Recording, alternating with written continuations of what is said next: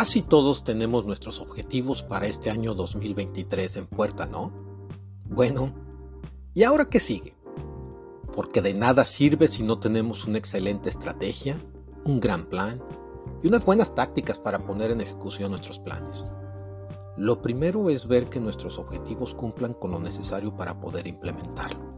Y de acuerdo al acrónimo SMART en inglés, tiene que ser específico, tiene que ser claro y objetivo. Tienes que poder medirlo. Tiene que ser posible. Tiene que ser relevante y tiene que estar alineado a la visión y la misión. Y además, tiene que tener una fecha de cumplimiento. Para que no seamos como todos aquellos que dicen quiero bajar de peso o quiero hacer más ejercicio. Si no le pones una fecha, no lo podrás medir. Y lo mismo sucede con nuestros objetivos de negocio. Ahora sí, con objetivos claros, precisos, que perseguir y alineados a la visión y misión de la empresa, sigue generar estrategias, planeación, tácticas y herramientas.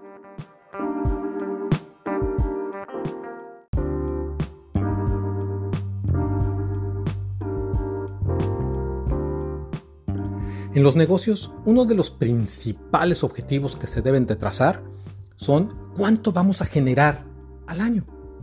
Y es que imagínate que tú te haces un recuento de lo que pudiste hacer con tu negocio al final del año. ¿Y qué pasa si no cumpliste con esos objetivos? ¿Te despedirías? ¿Contratarías a alguien más? ¿O qué tal si contrataste a alguien, a un CEO, y este o ella no dio el ancho, no llegó a esos objetivos que se habían trazado, económicos. ¿La despides? Esto es un tema muy importante, porque a pesar de que el dinero no es lo más importante, es vital para una empresa. Si no tenemos ingresos, si no tenemos ventas, la empresa muere. Entonces el objetivo principal que vamos a tratar el día de hoy es cuánto dinero se va a generar. Y para esto muchas veces llega la pregunta, bueno, ¿cómo voy a trazar las estrategias para poder conseguirlo? Y no importa la cantidad que tú te pongas, 100 mil dólares, 500 mil dólares, un millón, 5 millones, todo dependerá de tu tipo de negocio y la industria en que te encuentres. Pero aquí, sobre todo en este 2023, como ya viene siendo de varios años, pero en específico este año, tendremos que hacer toda una cultura cliente céntrica y es que tenemos que basarnos en las necesidades y el cómo generar valor hacia nuestros clientes. Y es de ahí que tenemos que ver si tienes esa, esa opción de un millón de dólares, vamos poniéndolo como ejemplo. Entonces tienes que decir cuánto y a quiénes vas a estar sirviendo, ¿va? ¿Y de qué manera? ¿Tú tienes idea de cuánto es tu ticket promedio? ¿Cuánto es lo que te está ingresando cada cliente en promedio? Porque déjame decirte que existen empresas que tienen y lo saben cada mes. Hay empresas que lo saben cada día.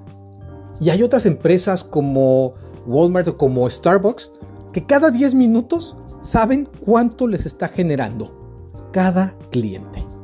Esto es vital porque cuando sabes cuál es tu ticket promedio, tú divides la cantidad que quieres conseguir en el año entre entre el ticket promedio y te va a dar también el número de clientes que tienes que servir. Y una vez que lo tienes así, lo podemos empezar a recortar por, por cuarto, por mes, por semana y por día. ¿Te das cuenta cómo empezamos a, a ser mucho más claros y objetivos en cuanto a lo que tenemos que hacer y que tenemos que cumplir?